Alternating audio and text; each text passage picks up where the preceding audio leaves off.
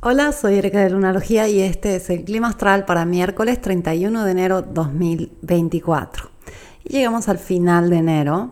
Luna transita por Libra y hoy no hay alineaciones particulares más que aquellas que realizará la Luna haciendo cuadraturas ya por la tarde-noche en Latinoamérica y eh, después de la medianoche, bien tarde, en España. Eh, Luna estará haciendo cuadraturas a Marte y a Mercurio pero aparte de eso, hmm, no hay mucho que digamos. Eh, la luna ya superó el trino al Sol, la cuadratura Venus que hizo ayer y ahora se dirige a Escorpio, donde va a entrar recién mañana por la tarde. Mañana jueves, en la tarde en Latinoamérica y en la noche en España, pasa al signo de Escorpio, donde tendremos el cuarto menguante eh, pronto. Alguna base, un cuarto menguante. Entonces nos preparamos para soltar carga, descansar un poco más, relajarnos.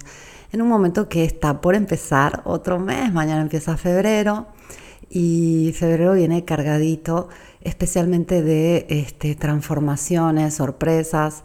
Eh, tenemos dos lunaciones muy poderosas eh, y febrero es la antesala de la temporada de eclipses. Ya en marzo vamos a tener eclipses, tenemos el equinoccio, el comienzo del año astrológico, así que allá vamos.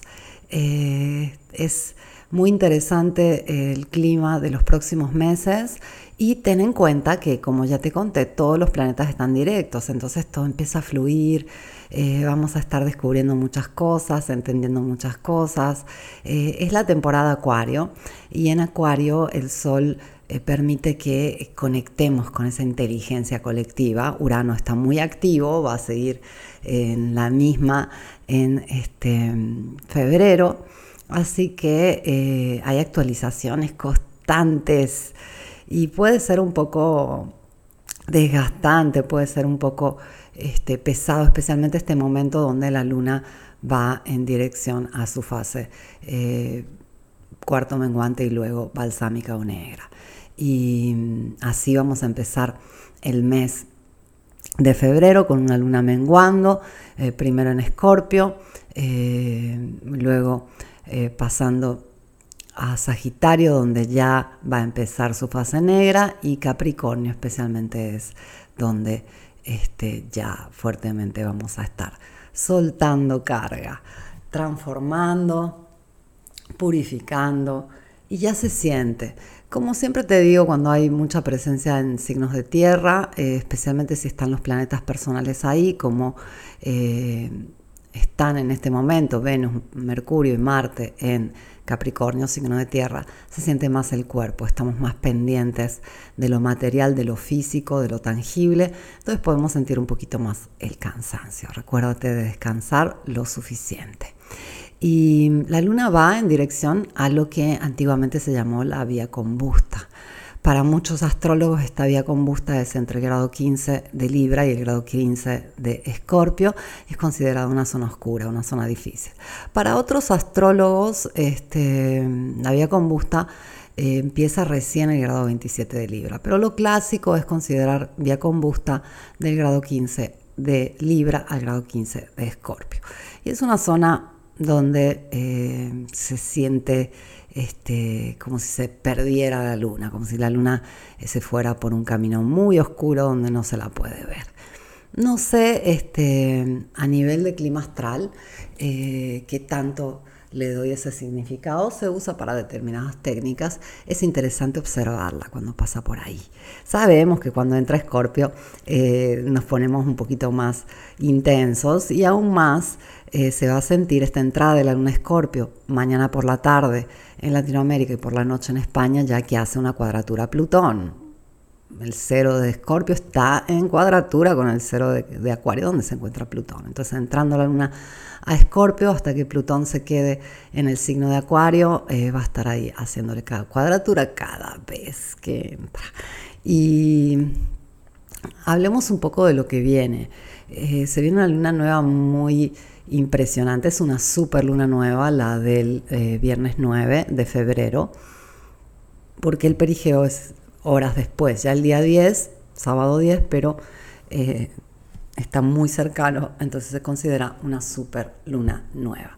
Y esa super luna nueva se va a llenar eh, en agosto, el 15 de agosto, entonces eh, marca estos seis meses de proceso de crecimiento donde vamos a desarrollar proyectos, historias, situaciones, logros que van a mostrarse en agosto 2024. Entonces nos preparamos a eso y la preparación es ahora. Ahora es donde empezamos a invertir en nosotros, invertir en nuestro cuerpo, invertir en nuestras emociones, invertir en nuestra mente y nuestro espíritu.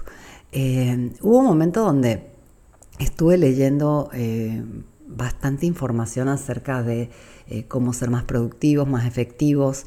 leí el libro de el Club de las 5 de la mañana. Leí otros cuantos acerca del tema y me llamó mucho la atención cómo eh, estructuraban eh, las personas más productivas su mañana eh, de forma de alimentar sus diferentes niveles, el nivel físico, o sea, hacer ejercicio, por ejemplo, el nivel emocional, hacer algo para llenar este, las necesidades emocionales, el nivel intelectual, por ejemplo, leer o estudiar o aprender, y luego también llenar el nivel espiritual. Eso entre las 5 y las 7 de la mañana para que después a las 7 de la mañana empieza tu día y ya hiciste todo lo más importante. Y la verdad que yo siempre fui una dormilona, siempre fui más nocturna y me costaba muchísimo la idea de decirme despierto a las 5 de la mañana. Lo intenté mucho, me costó, pero luego eh, se volvió un hábito despertarme entre las 5 y las 6 y enfocarme eh, en eh, hacer todo lo más importante antes de que empiece el día.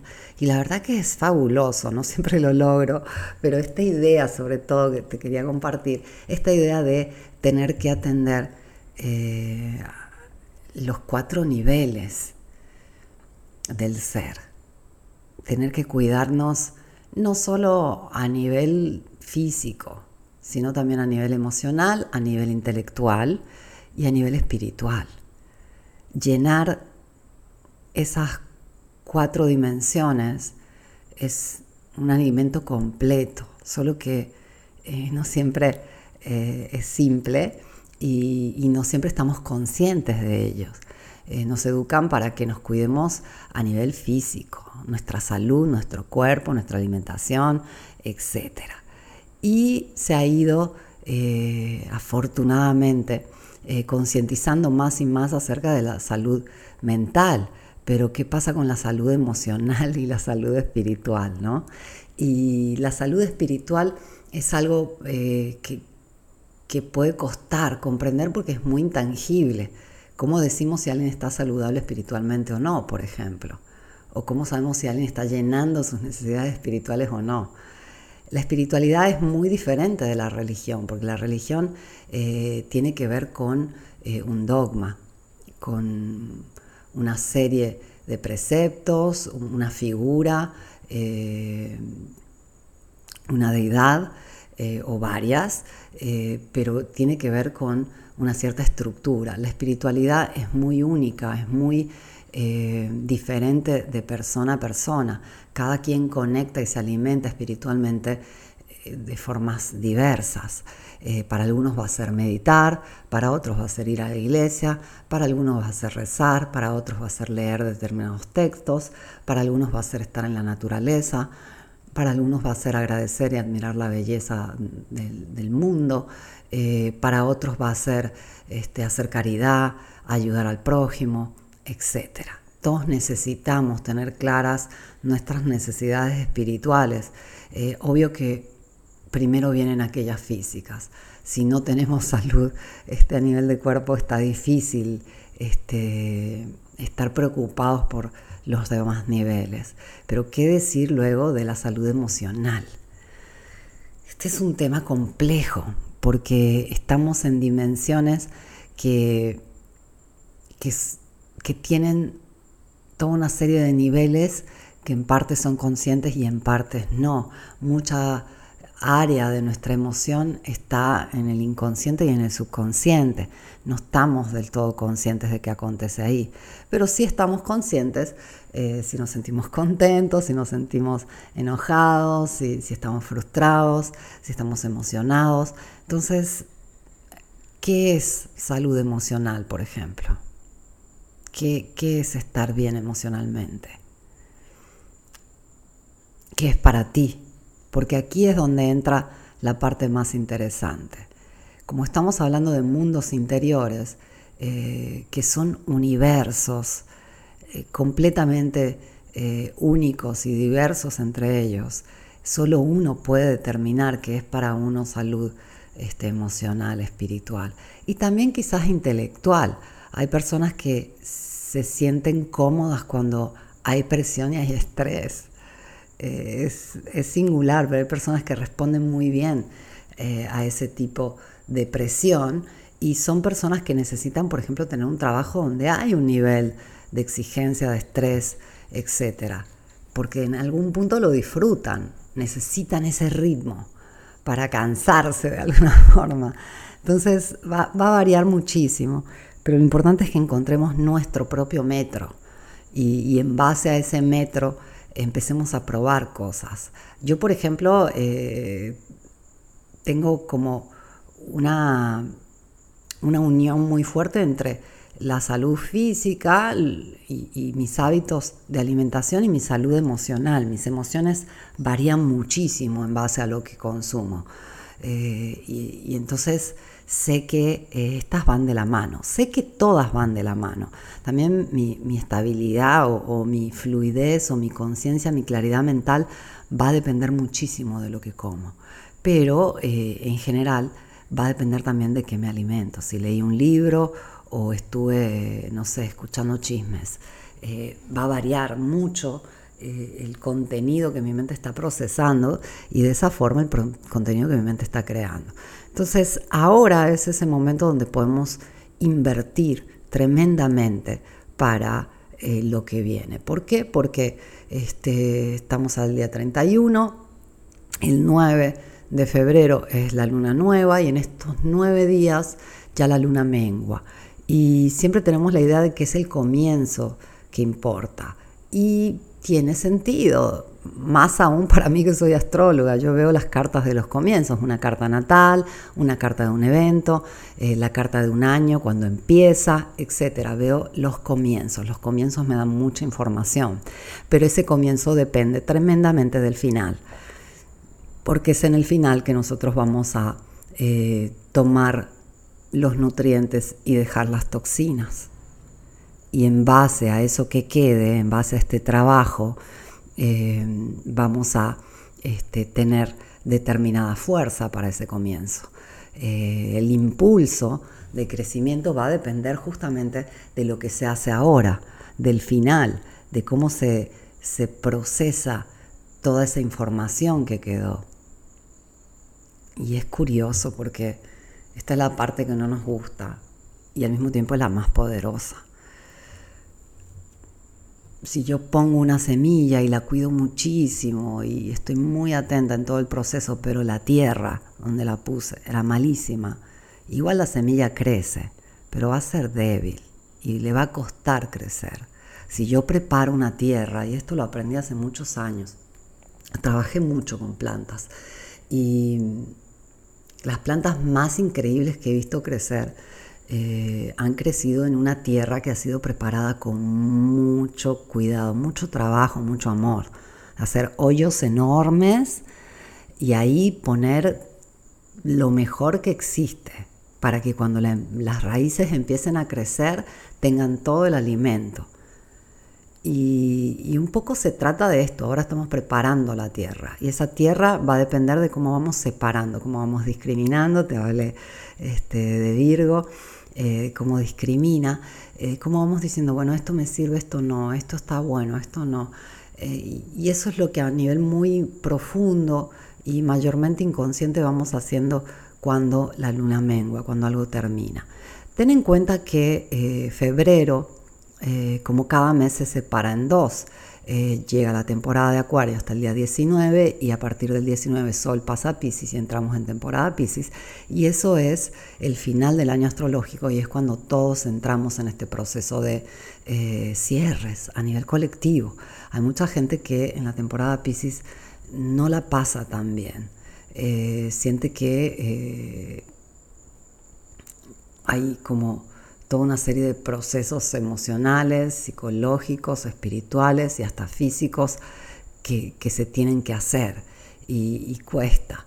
Entonces vamos hacia ello, pero ahora todavía este, nos falta para esa temporada Pisces y ahora estamos preparando la tierra de lo que va a ser esta luna nueva en Acuario del 9 de febrero. Nueve días para estar conscientes que eh, es un proceso que, nos va a beneficiar tremendamente.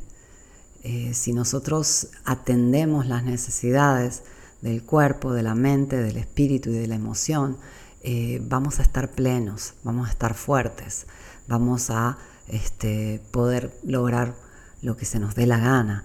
Si nosotros eh, no tenemos esa posibilidad o, o la voluntad de hacerlo, vamos a arrastrar con cosas que nos van a hacer el camino mucho más pesado, mucho más complejo, no vamos a estar eh, tan enteros como para responder como quisiéramos. Entonces es ahora, es ahora donde tenemos que empezar a encontrar esos momentos para nutrirnos eh, en todos los planos, pero también para eh, discriminar, para saber que sí y que no nos va a servir en el futuro, para quitar lo superficial para quizás dormir unas horas más, quizás este, cuidarnos un poquito más con la alimentación, quizás tomar más agua o hacernos unas tisanas así este, que desintoxiquen, que purifiquen el cuerpo. Eh, vale la pena como estar conscientes de esto, que es un periodo ideal, por ejemplo, para un detox, para desintoxicar con, con alguna este, dieta o, régimen o estar comiendo de alguna forma especial para este, limpiar nuestro cuerpo. Ponle un limón al agua, por ejemplo. El limón es mágico. Eh, o toma jugo de limón este, recién eh, despierta o despierto. Eh, algo que te ayude a dejar atrás toxinas, y que al mismo tiempo estés reconstituyendo eh, la fuerza, la fortaleza de tu espíritu, de tu emoción, de tu cuerpo eh, y, de tu mente. Eso es lo que nos va a sumar a largo plazo. Y vale la pena, vale tremendamente la pena.